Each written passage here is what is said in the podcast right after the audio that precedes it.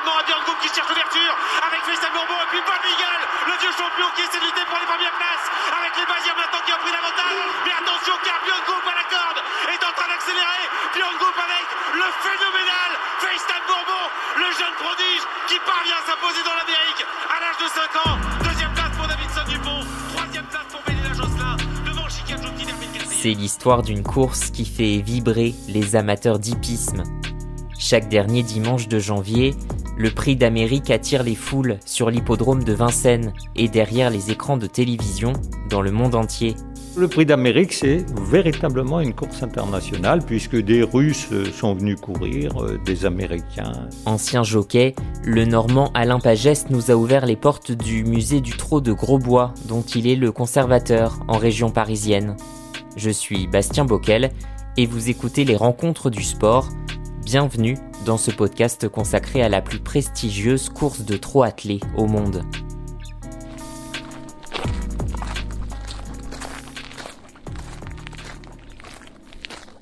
En deux mots, expliquez-moi où on est ici. Ben, vous êtes dans le château de Grosbois. C'est euh, un domaine qui a été acquis en 1962 par la Société du Cheval Français, la SECF de l'époque.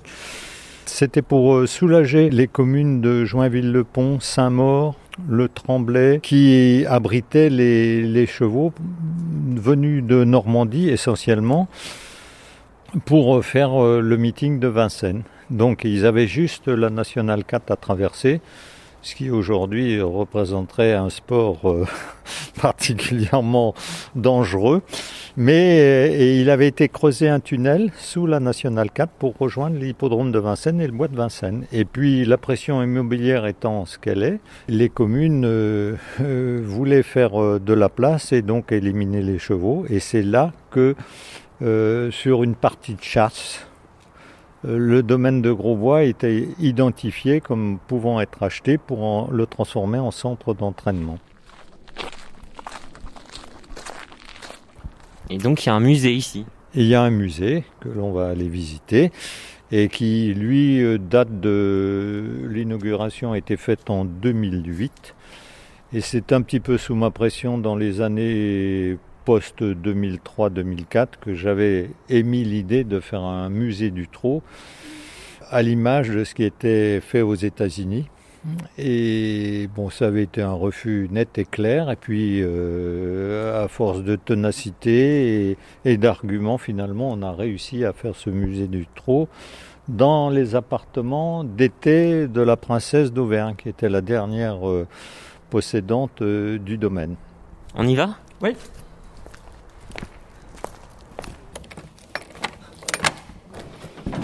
Le musée du trot, nous y voilà.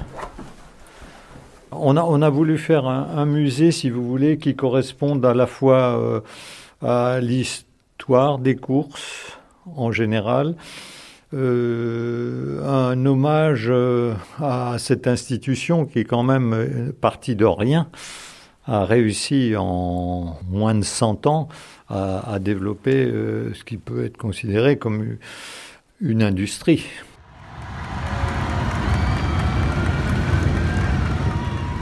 Dirais que d'entrée de jeu, ça a été, un événement. On dit prix d'Amérique, en fait, c'est parce que les, euh, Américains s'étaient mis en tête après la guerre 14-18 de, de faire un grand stade.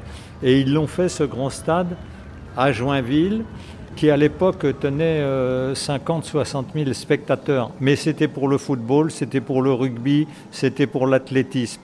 Et comme ça avait été construit sur euh, une partie du site de Vincennes, que les Américains ont payé cash, c'est-à-dire donnez-nous le terrain, on va vous construire un, un stade de 50-60 000 places. Vous imaginez le stade de France de l'époque. Bon, là, le cheval français a dit quand même, faudrait qu'on les remercie, donc on va faire le prix d'Amérique. Très souvent, on dit oh, c'est pour l'intervention américaine en 14-18, ce qui est faux, parce que les Américains n'étaient pas très chauds pour venir en découdre avec euh, les Teutons. C'est l'histoire du stade qui, provoque le prix d'Amérique. Et dès ce moment-là, ça a été un, énorme succès, parce que vous pouvez le voir sur les, sur les images anciennes, ça, ce sont, c'est l'intérieur des pistes de Vincennes. Vous voyez le monde qu'il y a C'est 30, 40 000 personnes, parce qu'il n'y avait pas de sport euh, pendant les hivers euh, parisiens. Regardez cette foule, regardez. Les gens, ils ne voient rien, ils courent en même temps que les chevaux pour aller voir l'arrivée du prix d'Amérique. Et ça a été une, une liesse populaire parce que c'était la distraction des Parisiens pour le sport, pour euh, euh, l'événementiel euh, à partir de ces années-là. Donc le prix d'Amérique a tout de suite trouvé sa place.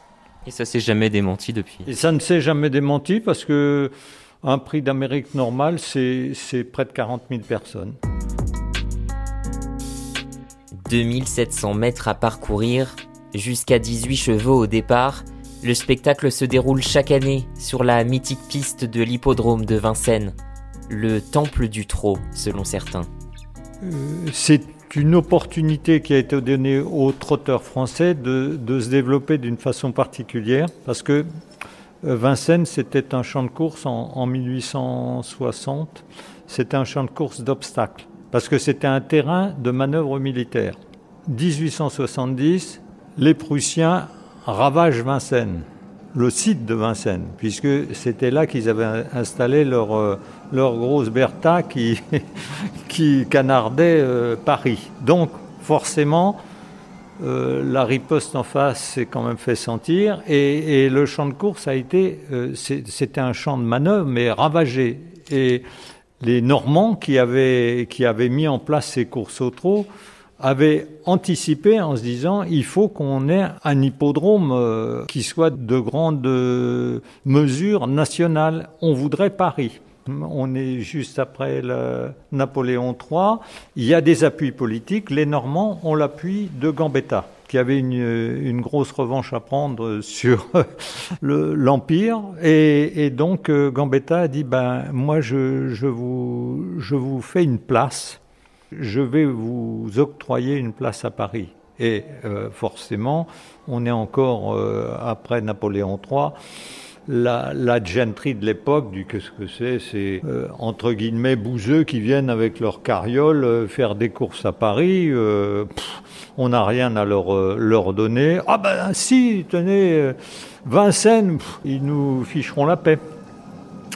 Et Vincennes, à l'époque, ben, c'était, ça descendait, ça remontait, c'était très chaotique. Et donc, les Normands et les, notamment les Normands, mais le trotteur en général s'est développé sur une piste très particulière qui était une descente, une montée très très pentue et avec euh, une grande piste.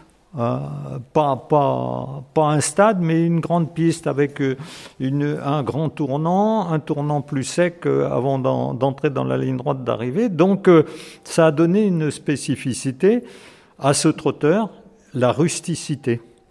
Et au fil du temps, d'autres euh, avaient des, ambitions différentes, c'est-à-dire qu'ils voulaient, sous la pression des étrangers, euh, avoir une piste euh, qui soit plus proche d'un vélodrome, si vous voulez, ou d'une piste d'athlétisme. Donc ils, sont, ils ont créé à Neuilly-le-Valois, en un an de temps, ils ont créé une piste plate comme ça.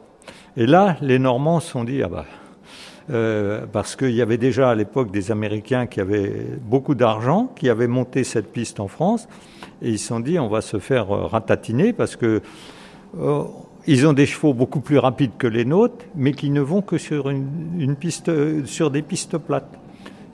Conflit entre les deux.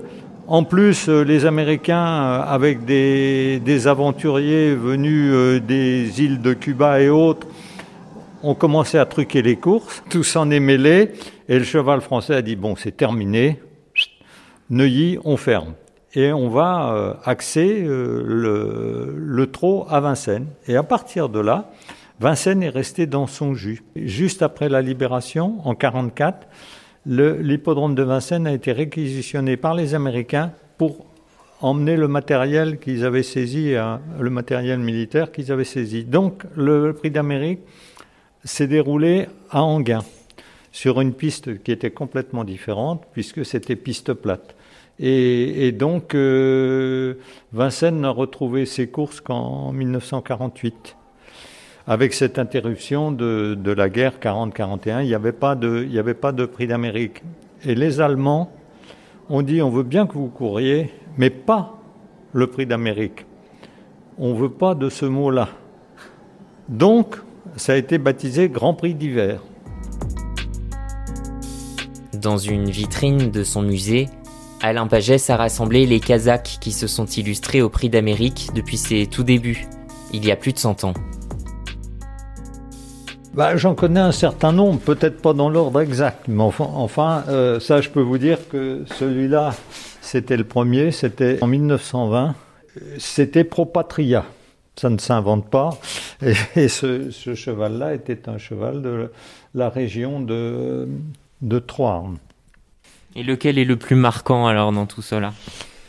Je resterai sur euh, quelque chose, à mon avis, d'exceptionnel, qu'on n'est peut-être pas prêt de revoir, c'est Ourasi. Parce que quatre prix d'Amérique, pour moi, c'est l'illustration d'un cheval avec une grosse personnalité, de l'intelligence, du caractère et en même temps une capacité à courir, une qualité de coursier euh, assez exceptionnelle. Parce que gagner quatre prix d'Amérique, il aurait pu en gagner même cinq si il n'avait pas eu des problèmes de vessie, parce que c'était un cheval qui avait du mal à uriner. Eh bien, euh, forcément, courir la vessie pleine, c'est moins facile. Donc, euh, il a gagné en, 86, 87, 88.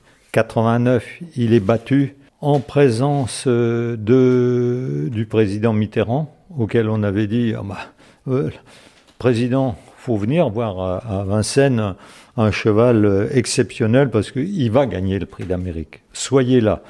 Et manque de chance, c'est là, ce dimanche-là, Ourasi fait pleurer la France entière parce que eh ben, il n'a pas fait pipi et il n'est que troisième. Et Mitterrand était très, très vexé qu'on ait pu le faire déranger en lui annonçant la victoire. Et puis, bon, ça a été une jument qui s'appelait Kella qui a été euh, la, gagnante pour Roger Baudron à cette époque-là. Et en 90, Ourasi euh, a eu la peau de son, son driver, patenté, Jean-René Goujon, parce que Jean-René Goujon a été très meurtri d'être battu en 89. Jean-René Goujon a, fait un AVC et il s'est trouvé paralysé, paralysé du, du bras gauche essentiellement, donc incapable de mener le cheval. Et on a fait appel à, son frère, Minou Goujon. Et Minou Goujon, mène le cheval avec euh, le couteau entre les dents et gagne le quatrième prix d'Amérique d'Ourasi. Ourasi qui possède maintenant une longueur d'avance sur Potanamour qui finit très très fort alors que euh, Boroto plafonne et que Poussicat se défend chèrement le long de la corde sur la fin. Ourasi reste détaché, reste détaché et va remporter ce prix d'Amérique devant Potanamour. Troisième place à Poroto, quatrième place à Poussicat. Ça y est, c'est fait. Ourasi est bien maintenant le cheval du siècle, quatrième victoire, quatrième victoire dans ce prix d'Amérique. Ourasi Urani, mais aussi Bellino ou Cash. Le prix est réservé aux chevaux de 4 à 11 ans. Ils ont pris de la vitesse, les performances se sont multipliées au fil des années. L'histoire retiendra aussi qu'à ce jour, une seule femme jockey est parvenue à décrocher le si convoité trophée. Hélène euh, Johansson en 1995. Tout ça parce que euh, son compagnon de l'époque, enfin son mari ou compagnon, peu importe, était un, Suédois bien taillé et il lui a dit Ma jument Inascot, elle a une première chance de gagner le prix d'Amérique. Lui, il se voyait une grosse chance. Simplement, la côte de Vincennes, avec moi dans le sulky, ça va être un gros handicap pour elle, pour cette jument Inascot. Il lui a dit Tu vas la mener, la jument, parce que tu es légère. Force est de constater qu'il avait raison, parce que Inascot est venue sur euh, une pointe, elle est venue gagner euh, de très peu, et elle battait la sœur d'Ourasi, qui s'appelait Vourasi.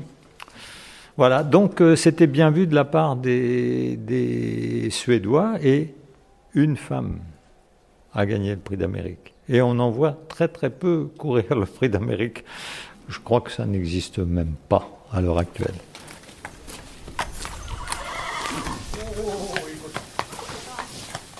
Quand il parle de cette course, Alain Pagès a les yeux qui brillent. Les chevaux, c'est sa passion depuis toujours. Oh ben moi, vous savez, je suis un, euh, je ne vais pas dire un, conservateur, je suis plutôt un archiviste parce que j'ai ici les archives du cheval français depuis 1870. Donc je suis imprégné, complètement euh, omnubilé par euh, cette passion de l'histoire, aussi bien des courses, mais également de toute une société. Parce que euh, les courses, c'est la partie émergente de l'iceberg dans ce musée du Trot, mais si on va un peu plus loin, bah, c'est toute la société qu'on rencontre à l'époque, aussi bien euh, côté public que côté euh, acteur.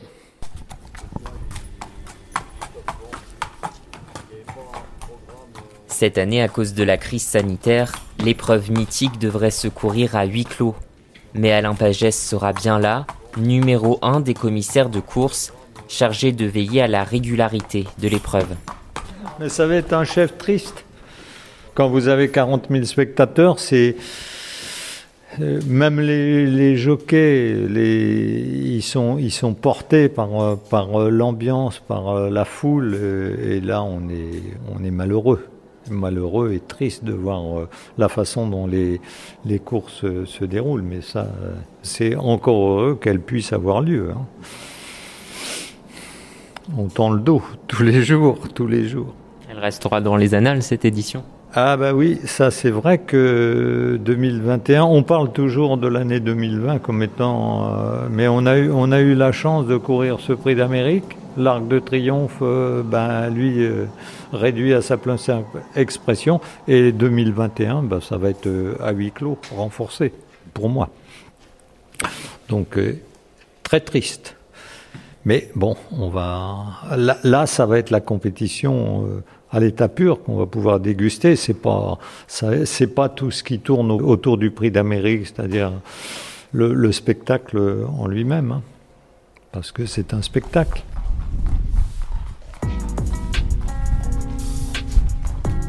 Retrouvez cet épisode ainsi que nos autres productions sur le mur des podcasts et aussi sur notre application Ouest France. N'hésitez pas à nous mettre 5 étoiles si vous avez aimé ce programme.